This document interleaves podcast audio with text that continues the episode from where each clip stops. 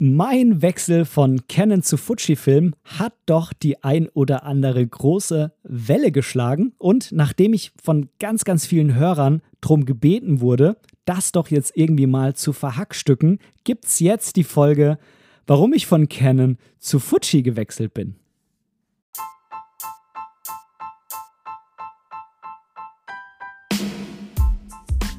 Moin und herzlich willkommen zu Momente deiner Geschichte, dem tiefgründigen Fotografie-Podcast.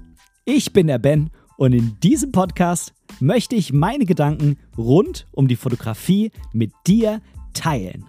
Ich wünsche dir ganz, ganz viel Spaß beim Zuhören. Einen wunderschönen guten Morgen, guten Tag oder guten Abend wünsche ich dir, je nachdem, wann du mal wieder eingeschaltet hast zu Momente deiner Geschichte, dem tiefgründigen Fotografie-Podcast. Es geht ja jetzt so langsam Richtung Weihnachten und ich habe mir gedacht, zum Fest quasi möchte ich jetzt endlich mal die Folge bringen, zu der ich jetzt in letzter Zeit doch das ein oder andere Mal, ja, wie soll man sagen, gelöchert worden bin oder zu dem Thema ich gelöchert worden bin. Denn wie du ja vielleicht mitbekommen hast, habe ich einen großen Umzug hinter mir. Und zwar kein Umzug, was hier irgendwie meine Wohnung oder so angeht, sondern ein Umzug von Kamerasystem zu Kamerasystem. Ich fange mal vorne an. Ich habe damals mit meiner Canon 200D die Fotografie angefangen, zumindest was so das äh, Kamerasystem angeht. Ich habe vorher mit dem Smartphone viel rumgeknipst und habe dann da so die Fotografie für mich entdeckt. Und nachdem ich dann auch mit Apps, ähm, mit denen man irgendwie jetzt mehr in das Smartphone eingreifen kann als mit der normalen Kamera-App, dann irgendwann quasi an die Grenzen von dem gestoßen bin, was man äh, auf dem Smartphone machen kann, habe ich mich dann entschieden, mir eine richtige Kamera zu kaufen und ich habe eben damals mit der Canon 200 D angefangen. Das ist sehr kleine, schnucklige Kamera, die ich glaube mittlerweile von der 250D ersetzt wurde. Eine Spiegelreflexkamera. Und äh, ja, warum habe ich damals zu Canon gegriffen? Ich glaube, weil mein Papa irgendwann mal mit Canon fotografiert hat und das jetzt auch immer noch tut.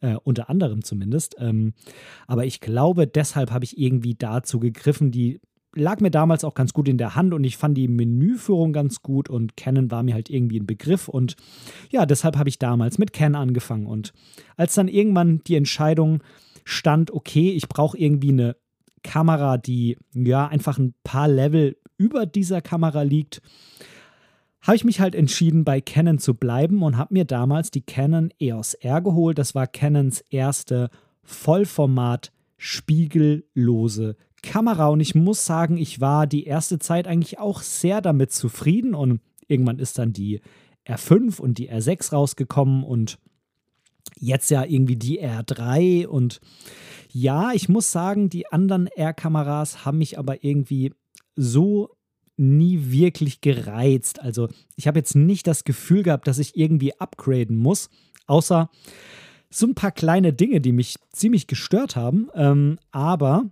äh, da möchte ich jetzt im Verlauf dieser Folge noch ein bisschen drauf eingehen.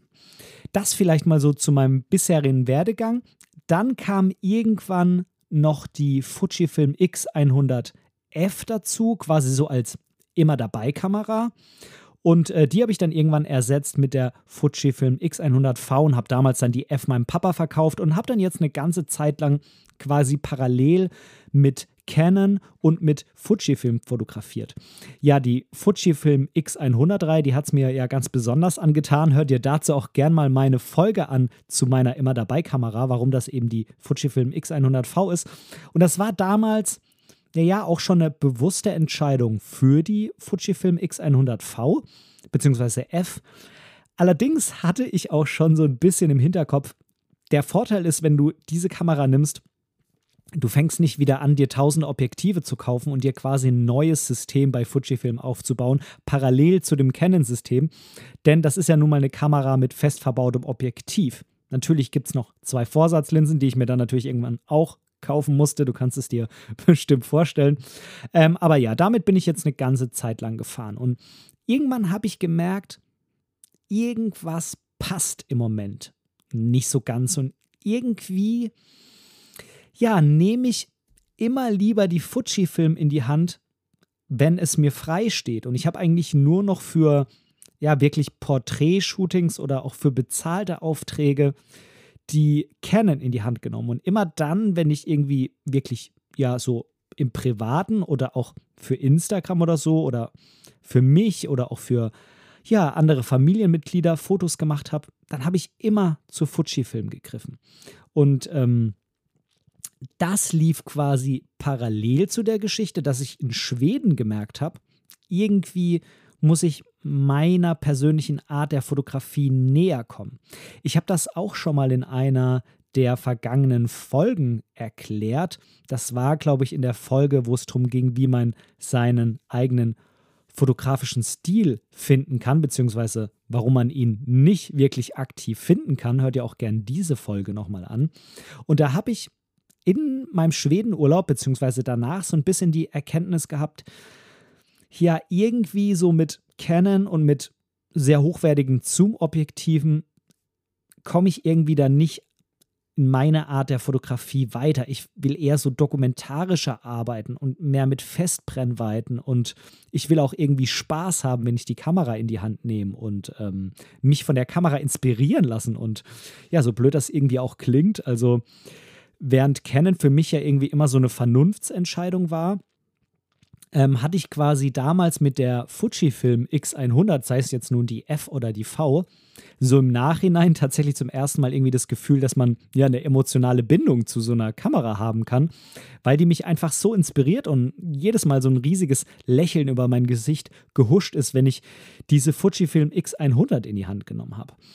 Und ähm, ich habe halt quasi gemerkt, irgendwas muss sich ändern irgendwie passt das nicht so ganz und irgendwie steht mir quasi das im Wege. Ich meine, wir müssen uns da natürlich nichts vormachen. Kameras, die in den letzten paar Jahren auf den Markt gekommen sind, die sind alle qualitativ hochwertig und mit denen kann man mit allen schöne Fotos machen. Das ist wirklich nicht der Punkt.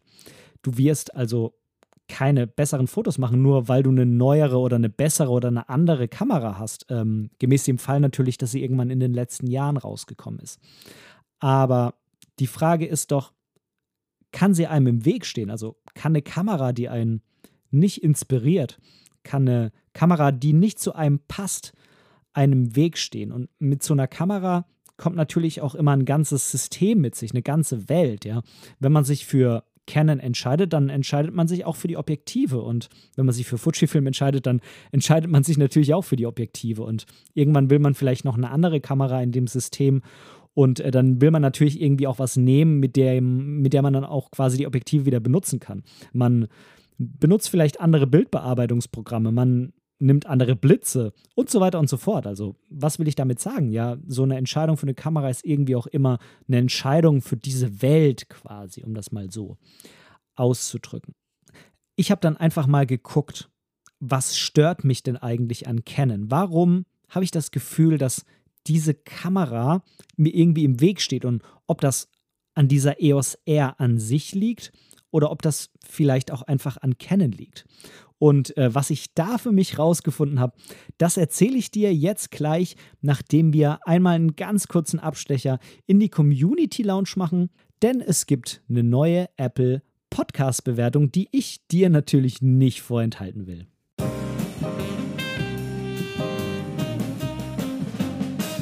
Es hat einmal der sieben Nutzer auf äh, Apple Podcasts geschrieben und zwar sieben als Zahl und nicht ausgeschrieben. Das ist jetzt äh, eine kleine Anspielung, wenn du vielleicht auch äh, begeisterter Hörer des Gate 7 Podcasts bist. Ich denke mal, dass dieser Nutzer hier nicht Kai ist, der mir was geschrieben hat, sonst hätte er ganz bestimmt sieben ausgeschrieben. Ähm, ja, der sieben Nutzer hat uns fünf Sterne gegeben für den Podcast. Höre ich gern informativ und zum Nachdenken. Der Podcast erscheint einmal wöchentlich aktuell, einer guter Intervall für Fotografie, Themen von Technik bis drumherum, aber auch Einblicke in das Leben des Moderators. Ja, vielen lieben Dank, sieben Nutzer.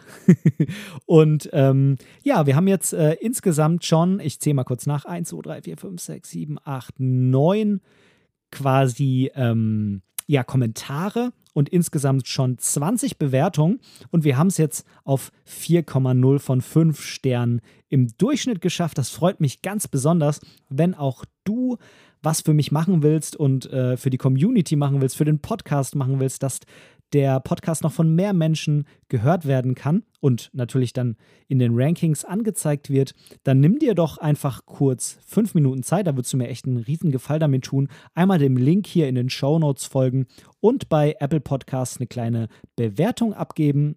Am allerbesten natürlich fünf Sterne, aber da möchte ich dir natürlich nichts vorschreiben. Und wenn du da noch eine Rezension schreibst, dann schaffst du es hier in die nächste oder in eine der nächsten Ausgaben dieses Podcasts.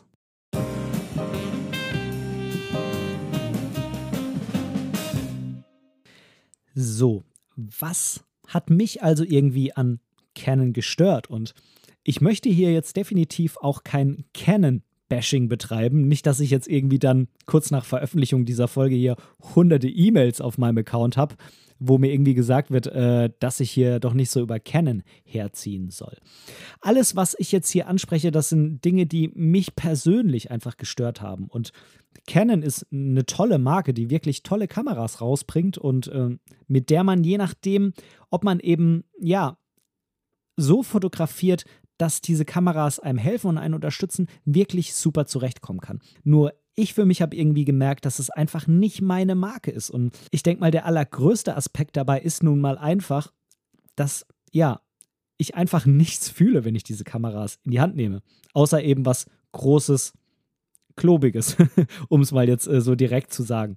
Also, ich kann irgendwie, ja, irgendwie keine emotionale Beziehung zu diesen Kameras aufbauen. Wenn ich die in die Hand nehme, dann habe ich das Gefühl, dass ich was, ein ordentliches Werkzeug in der Hand habe, mit der man Wildlife fotografieren kann, mit der man Porträts fotografieren kann, mit der man schon alles fotografieren kann. Darum geht sich das nicht der Punkt. Und rein von den inneren Werten, wenn man sich mal so eine R3 oder so eine R5 anschaut, ja, das ist unglaublich. Also von der Bildqualität her, vom Dynamikumfang, von den Frames per Second, also alles, was man irgendwie ja, sich anschaut, wenn man eine Kamera will, die ganz, ganz, ganz besonders high performt, dann ist das alles drin.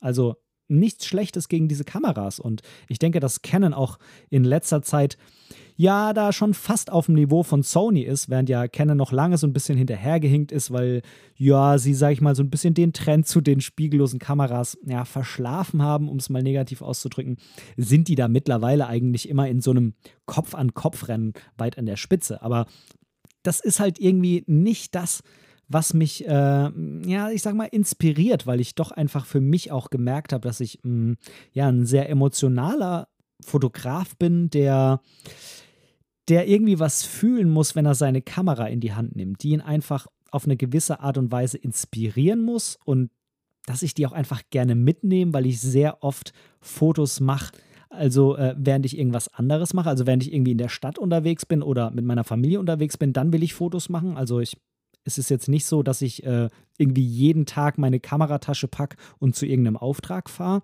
Ich habe ja noch einen ganz normalen Vollzeitjob und das mit der Fotografie ist ja ein sehr, sehr großer Teil meines Hobbys und nur so ein kleiner zusätzlicher Broterwerb.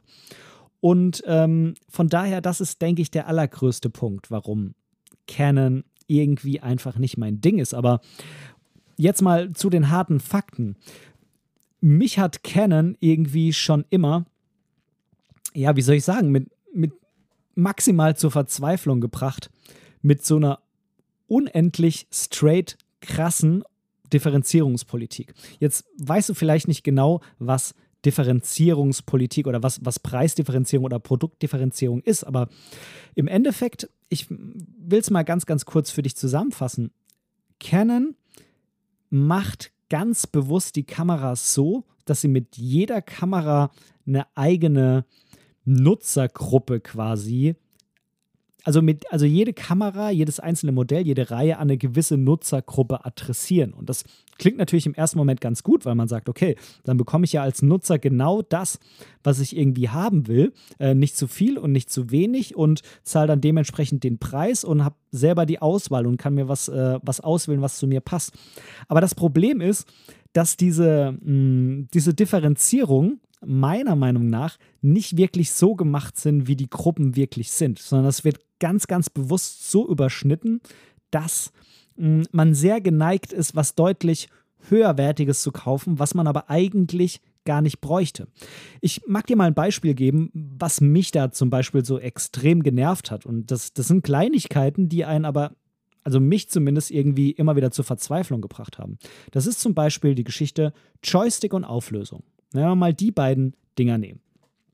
Ich hatte ja die EOS R und die hat keinen Joystick und ich habe mich, muss ich sagen, mit diesem Touch-Fokus, äh, also dass man quasi mit dem Daumen auf dem ausgeschalteten Touchscreen den Fokuspunkt verschieben kann, habe ich mich am Anfang, ähm, sagen wir mal, arrangiert und äh, das war dann auch okay.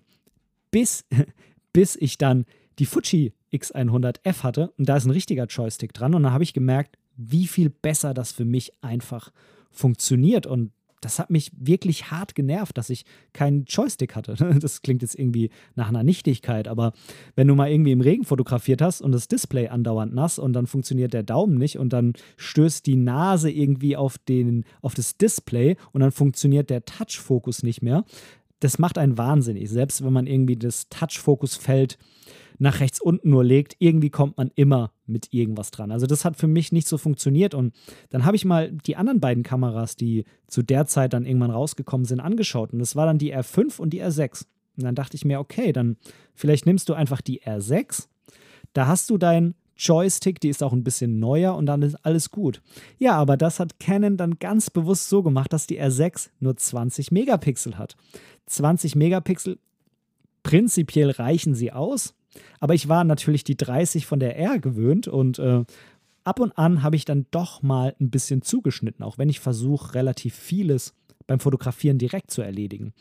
So, dann steht man natürlich da und denkt sich, okay, ich könnte die R6 nehmen, dann habe ich aber irgendwie nur 20 Megapixel. Das ist irgendwie jetzt schon ein bisschen wenig so für eine Kamera, die zweieinhalbtausend Euro kostet es wurde dann zwischendrin, ich weiß gar nicht, ob das von Canon direkt kam oder von jemand anderem gesagt, ja, dafür performt die dann auch besonders gut, weil die hat ja nur 20 Megapixel auf dem Vollformatsensor. Tja, Tests haben dann aber leider gezeigt, dass die R5 besser performt, obwohl sie, jetzt müsste ich lügen, ich weiß gar nicht genau, wie viele Megapixel die R5 hat. 40 oder 45 oder so.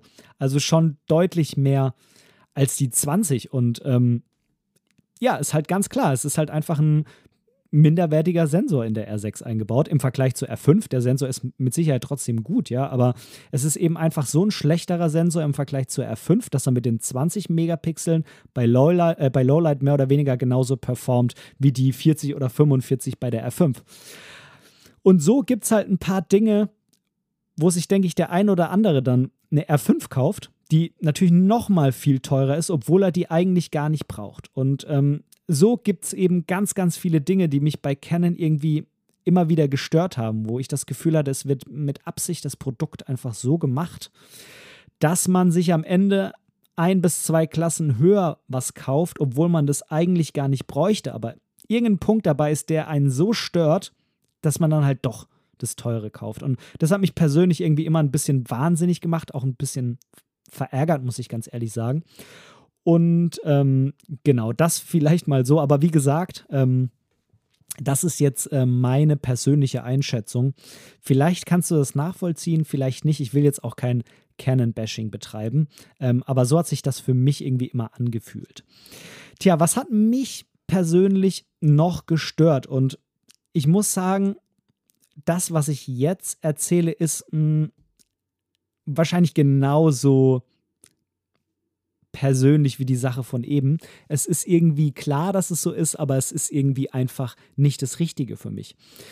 Canon hat ja gerade jetzt mit dem R-System, also mit dem RF-Mount, sehr, sehr, sehr hochwertige Objektive rausgebracht. Seien es zum Beispiel das 2470-2.8, was ich jetzt am Ende hatte.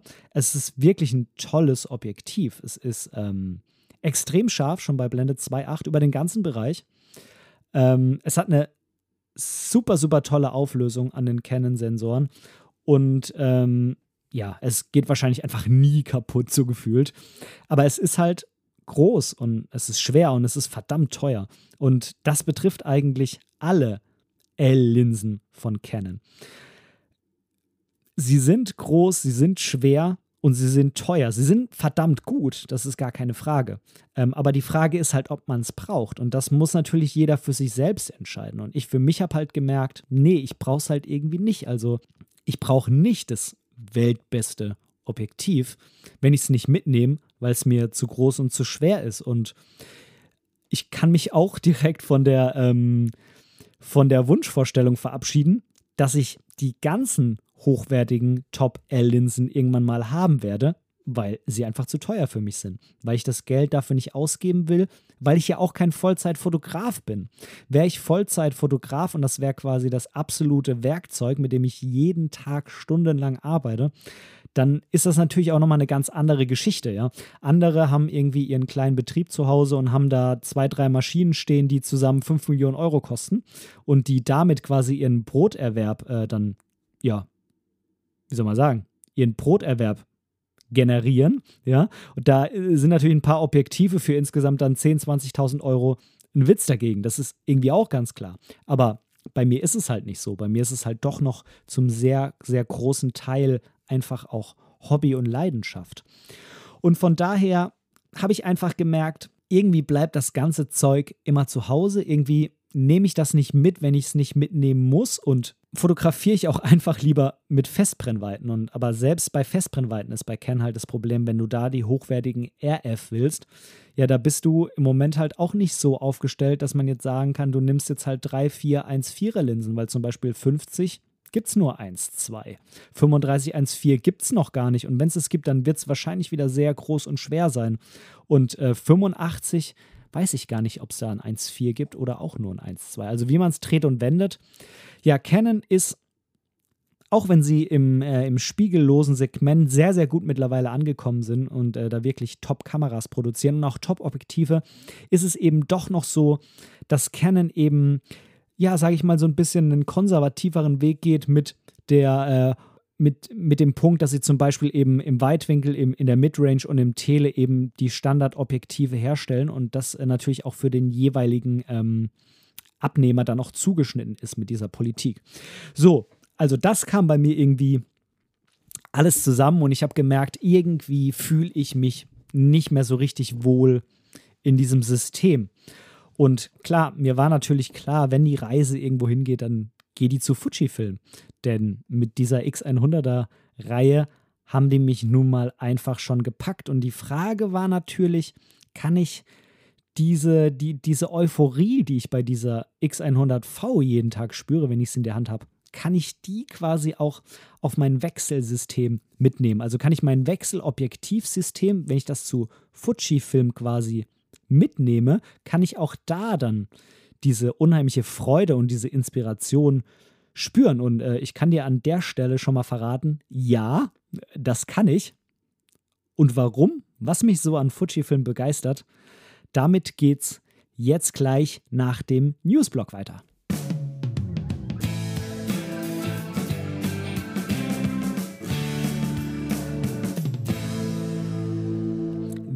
Immer findest du alles, was ich hier jetzt anspreche, verlinkt in den Shownotes und kannst dir quasi die Originalartikel nochmal durchlesen. Bei denen sind oft auch nochmal irgendwelche weiterführenden Links und dann kannst du dich natürlich gerne in die Thematik noch ein bisschen weiter reinlesen.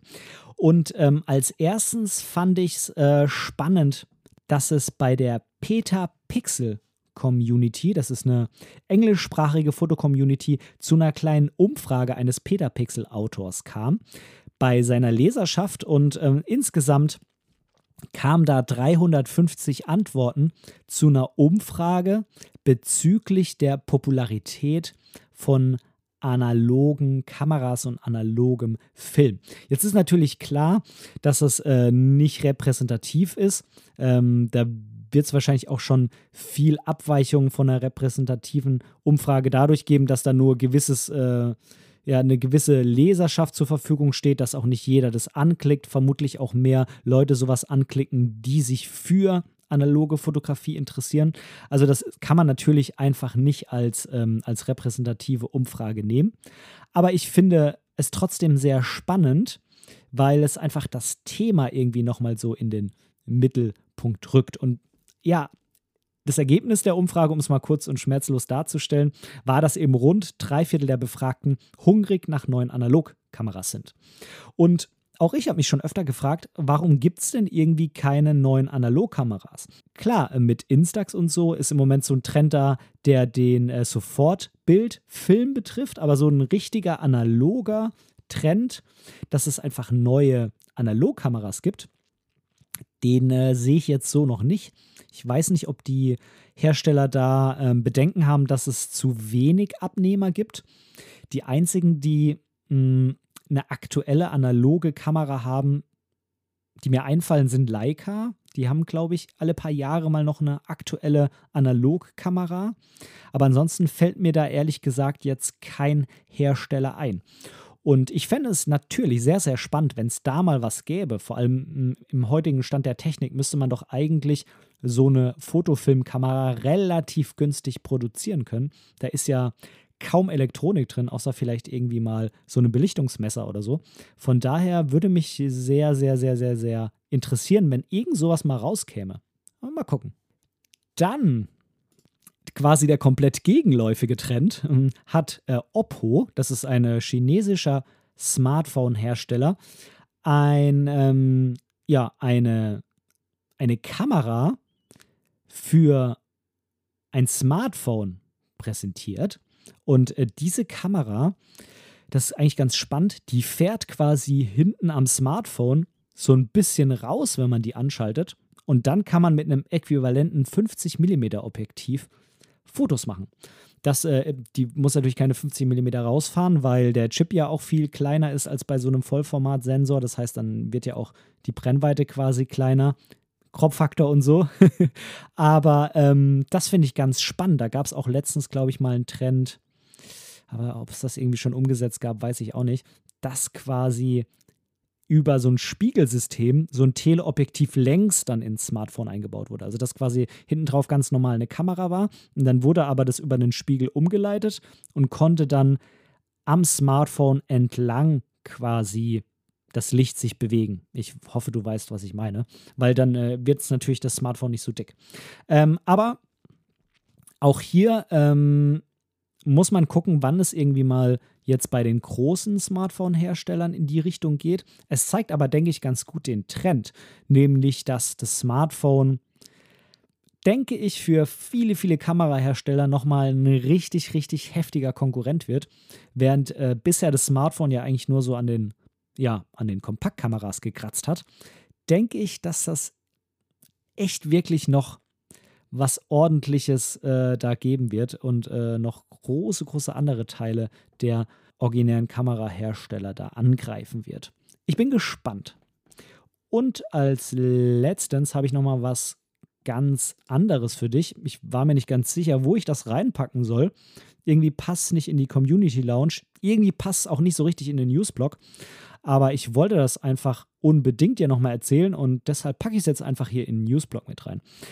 Ähm, es gibt auf der Seite familie.de eine Bilderstrecke mit 44 Bildern zum Thema Geburt in Bildern weltweit. Die schönsten Geburtsfotos 2021. Und ja, ist klar, ähm, ich weiß nicht, warum das irgendwie der, äh, der, die Suchmaschine oder die Werbung schon wieder wusste, dass ich gerade Papa geworden bin. Aber irgendwie hat äh, dieser Artikel, ich bin normalerweise kein äh, regelmäßiger Besucher von familie.de, hat dieser Artikel seinen Weg zu mir gefunden und mich natürlich ähm, gerade mit meinen Erfahrungen dieses Jahr sehr, sehr, sehr, sehr, sehr beeindruckt und angesprochen. Und äh, ich empfehle wirklich jedem, sich mal diese Bilder anzuschauen, egal ob Fotograf oder nicht, ob Papa, Mama oder nicht, weil ich die unheimlich toll finde. Die sind fotografisch mega spannend, die haben ein unheimlich tolles Storytelling, da sind so, so, so tolle Momente eingefangen. Es wird an der einen oder anderen Stelle ein bisschen blutig, äh, so ist halt nun mal auch eine Geburt, ähm, aber ja, ganz, ganz, ganz, ganz toll sind diese Bilder und äh, folge einfach mal dem Link, schau dir die mal an und ähm, ich so im Nachhinein kann ich sagen, wenn man mal versucht, sich in die Bilder reinzufühlen, dann kann man erahnen, wie das ist, bei so einer Geburt dabei zu sein, falls du es noch nicht warst. Ähm, ist natürlich immer noch mal was anderes, sowas zu erleben, aber ich hätte selbst keine besseren Bilder machen können. Und äh, meine Frau und ich haben uns eben entschieden, während der Geburt keine Fotos zu machen, sondern ich musste selbstverständlich äh, Händchen halten und äh, Wasser reichen und äh, sagen, du musst atmen und so. Und ähm, von daher, ja, haben wir keine Bilder der Geburt. Ich habe danach welche gemacht, ähm, aber eben nicht währenddessen. Und äh, ja, äh, was soll ich sagen? Guck dir einfach diese Bilder an, die sind wirklich, wirklich beeindruckend.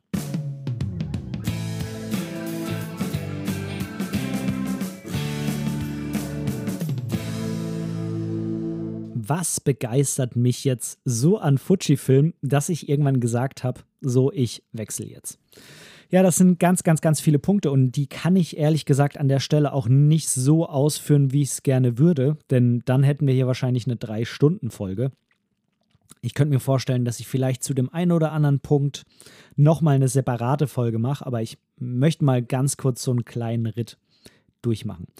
Und zwar mich begeistert an Fujifilm der Retro-Look. Ich stehe da irgendwie drauf, passend zu dem Analog-Thema von vorhin. Ich finde es irgendwie geil, wenn die Kameras so analog aussehen. Mich zieht es ja auch immer so ein bisschen zu Leica, auch wenn ich keine habe.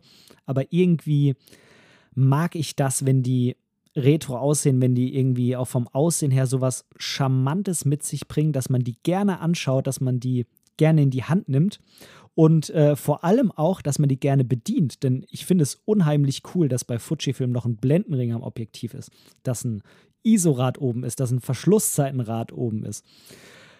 Ich stehe da einfach total drauf und äh, diese Bedienbarkeit passt irgendwie einfach zu mir. Also diese Modi wie A, M, P, ich weiß nicht, ob du damit was anfangen kannst, aber das sind die verschiedenen Fotograf Fotografiermodi mit Blendenvorwahl, Zeitvorwahl und so weiter, die stellt man halt bei Fujifilm so ein, dass wenn eben alles auf Automatik steht, dann ist es halt Programmautomatik und wenn ich nur die Blende eingestellt habe, dann ist es die Blendenvorwahl und der Rest geht automatisch. Also irgendwie passt das so zu meinem Denken ähm, und ich mag damit einfach umgehen. Mir macht das wirklich Spaß und ansonsten passt mir die Bedienung auch so einfach wirklich gut.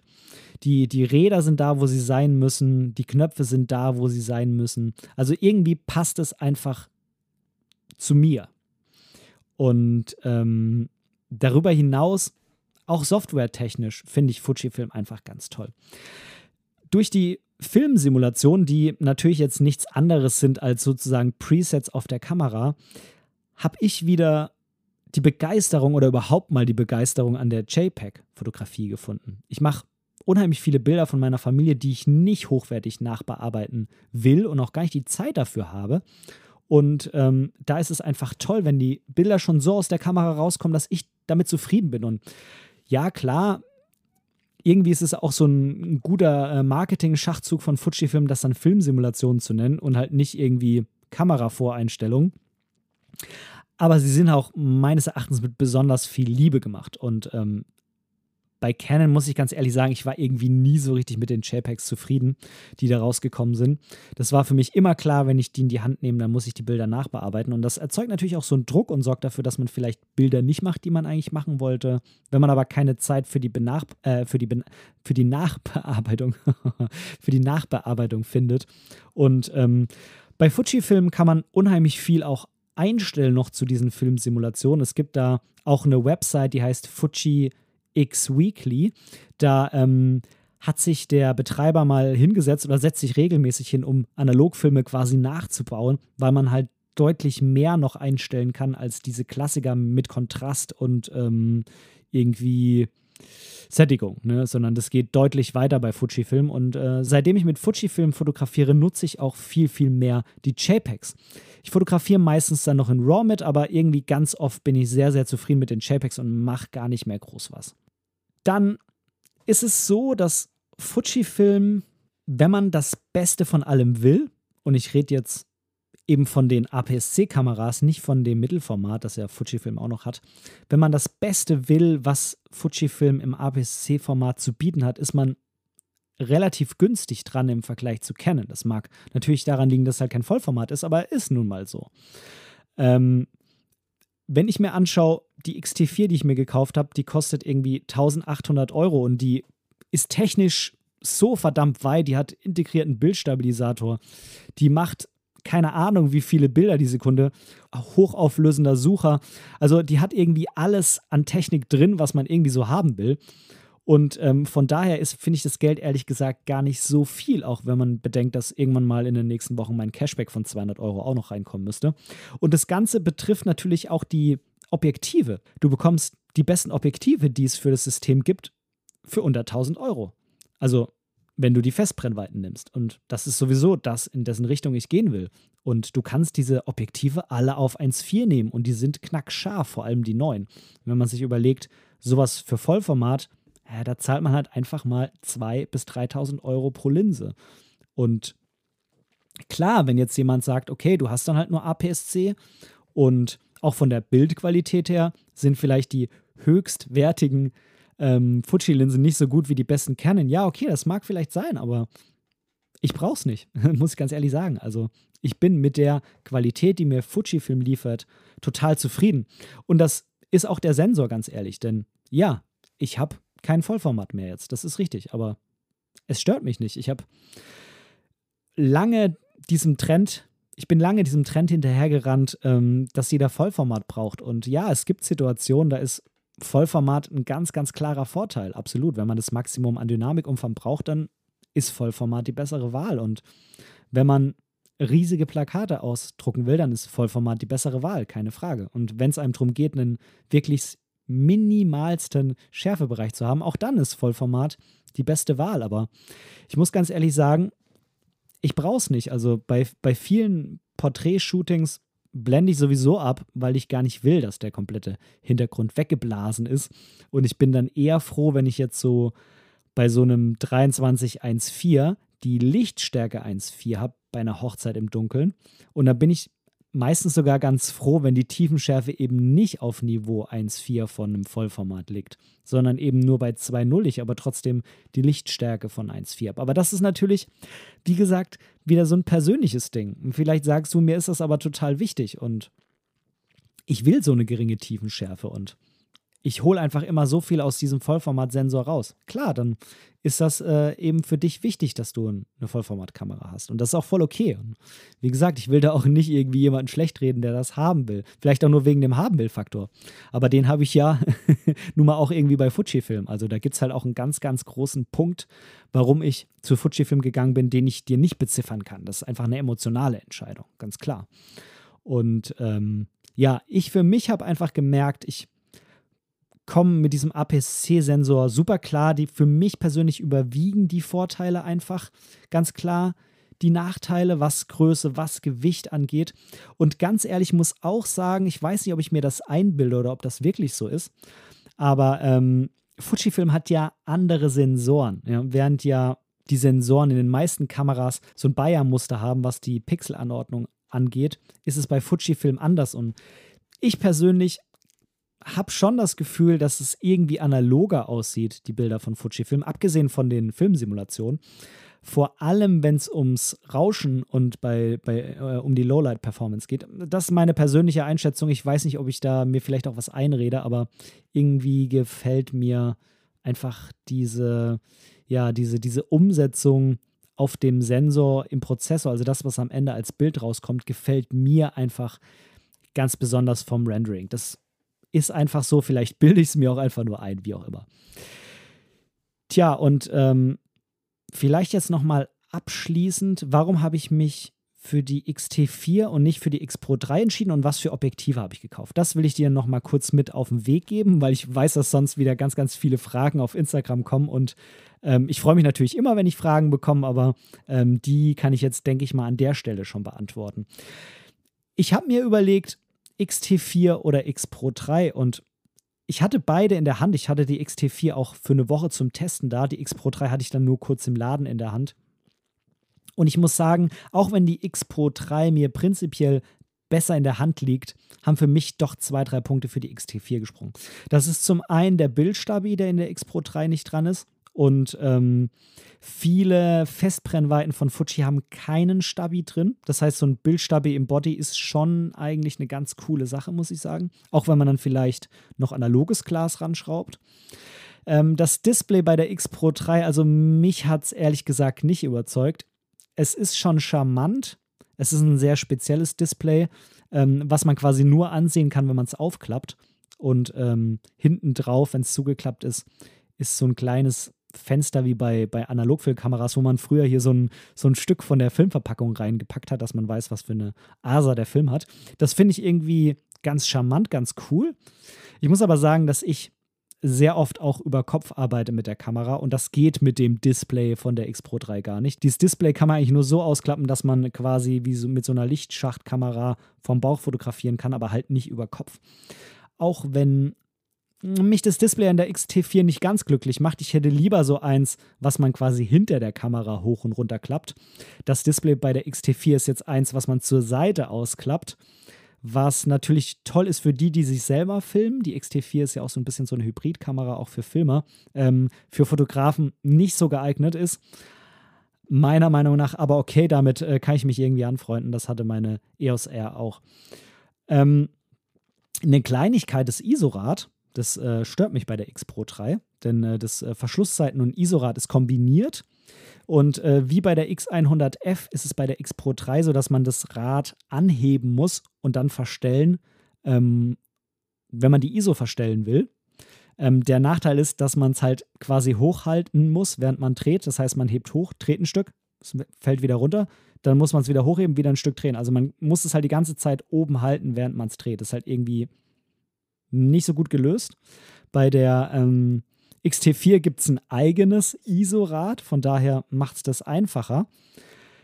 Toll finde ich es gelöst bei der X100V. Das kommt dann wahrscheinlich irgendwann mal bei der X Pro 4 oder so. Da äh, hebt man das Rad einfach an. Äh, das bleibt dann oben. Man kann es drehen und dann kann man es wieder runterklicken. Aber okay. Und äh, der letzte Punkt, der für mich irgendwie noch so mit ausschlaggebend war, war der Akku. Denn der ist bei der X Pro 3 nicht ganz so groß. Und bei der XT4 muss ich sagen, ist echt dann echt ordentliches Ding drin, mit dem man echt lange arbeiten kann. Und ähm, deshalb war für mich so das Gesamtpaket dann doch Entscheidung XT4. Ich sag mal, ähm, den Hybridsucher, den es bei der X Pro 3 gibt, wenn ich den erfahren und erleben will, dann kann ich einfach meine X100V rausnehmen und die habe ich ja auch immer noch. Und von daher habe ich so für mich entschieden, die XT4 ist vielleicht so ein bisschen mehr dann noch Arbeitstier ähm, aber eben trotzdem mit dem Fujifilm-Faktor, mit den ganzen Dingen, die ich dir vorhin erzählt habe, die da halt auch mit drin sind. Ja, mein Menü ist genau wie bei meiner X100V, die Filmsimulation kann ich genauso einstellen und so weiter und so fort. Und äh, von daher habe ich dann diesen kleinen Abstrich, dass die X Pro 3 irgendwie noch cooler aussieht, dann halt in Kauf genommen. Und ich habe äh, mir noch zu der XT4 dazu gekauft. Ähm, das 16 mm 1.4 ist ja dann 24er. Das ähm, 90 mm 2.0 ist dann 135er. Und bestellt habe ich noch das 2314, das neue, was ja dann mein heißgeliebtes neues 35er wird. Ist ja meine absolute Lieblingsbrennweite. Und äh, ja, ich weiß nicht, wann es genau eintrudelt, die neue Version. Mm, aber ich hoffe irgendwann demnächst. Als kleine Ergänzung noch, was ich vielleicht noch mit dazu bekommen habe, ist so ein TT Artisan 3514, was ja dann im 50er entspricht, ein Objektiv, das ein, ein analoges Objektiv ist, ähm, ohne Auto, also was heißt analog? Manuell, wohlgemerkt. Das ist ein manuelles Objektiv ohne Autofokus. Und ähm, ich denke, dazu will ich auch gar nicht zu viel sagen. Ein bisschen was habe ich in der letzten Folge schon erzählt und alles weitere dazu wird, denke ich mal, in einer der nächsten Podcast-Folgen verhackstückt werden. Ähm, was will ich mir vielleicht in der Zukunft noch kaufen? Ähm, ich weiß nicht, ob mir die umgerechneten 24 mm reichen im Weitwinkelbereich. Muss ich mal schauen, ob ich mir da noch was zulege. Und ich weiß auch nicht, ob ich mir vielleicht noch einen 50er mit Autofokus kaufe. Auch da ist ja bei Fujifilm ein, ich glaube, ein 3314 jetzt irgendwann mal rausgekommen. Ähm, das wäre vielleicht auch noch interessant. Aber jetzt so für einen Moment muss ich sagen, wenn das, äh, das äh, bestellte 2314 hier eintrudelt, dann bin ich, glaube ich, so für einen Moment erstmal ganz zufrieden und äh, schau mal, ob ich irgendwie merke, dass mir jetzt noch was fehlt oder nicht.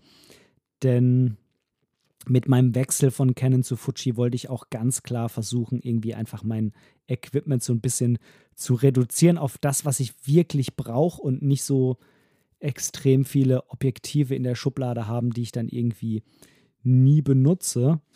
Ähm, was die Größen angeht, habe ich ja schon mal deutlich reduziert. Also wenn ich jetzt alles mitnehme, was ich habe, selbst mit den neuen, dann bin ich noch deutlich kleiner und leichter, als wenn ich das ganze alte Zeug mitgenommen habe. Okay, das äh, soll es mal für heute wieder gewesen sein. Ich hoffe, das war spannend für dich. Lass mir gerne deine Meinung zu dem ganzen Thema zukommen. Könntest du dir vorstellen, äh, quasi zu downgraden von Vollformat auf APS-C oder bist du gerade äh, in der anderen Richtung unterwegs, hast du APS-C und überlegst dir gerade zu Vollformat zu wechseln? Lass mich das gerne wissen und schreib mir da eine Nachricht. Das fände ich sehr, sehr spannend. Und ansonsten wünsche ich dir noch ganz, ganz, ganz viel Spaß bei allem, was du jetzt auch immer tun wirst. Viel Spaß beim Fotografieren. Ein wunderschönes Weihnachtsfest, was du hoffentlich mh, hm, entspannt erleben kannst, was du im Kreis deiner Lieben erleben kannst, ohne Krankheit.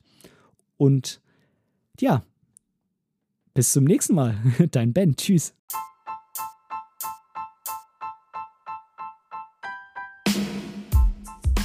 An dieser Stelle möchte ich Danke sagen. Danke, dass du mir für diese Episode dein Ohr geliehen hast, denn als Hörer bist du natürlich der wichtigste Teil dieses Podcasts.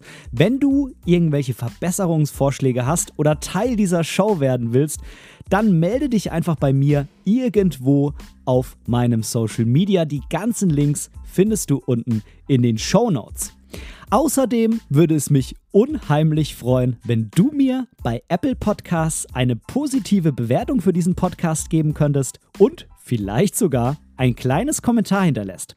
Natürlich, wenn du was anderes benutzt, kannst du das auch einfach beim Podcast-Player deines Vertrauens tun. So können wir beide zusammen noch viel mehr Menschen erreichen und unsere gemeinsame Community weiter ausbauen. Vielen lieben Dank dafür.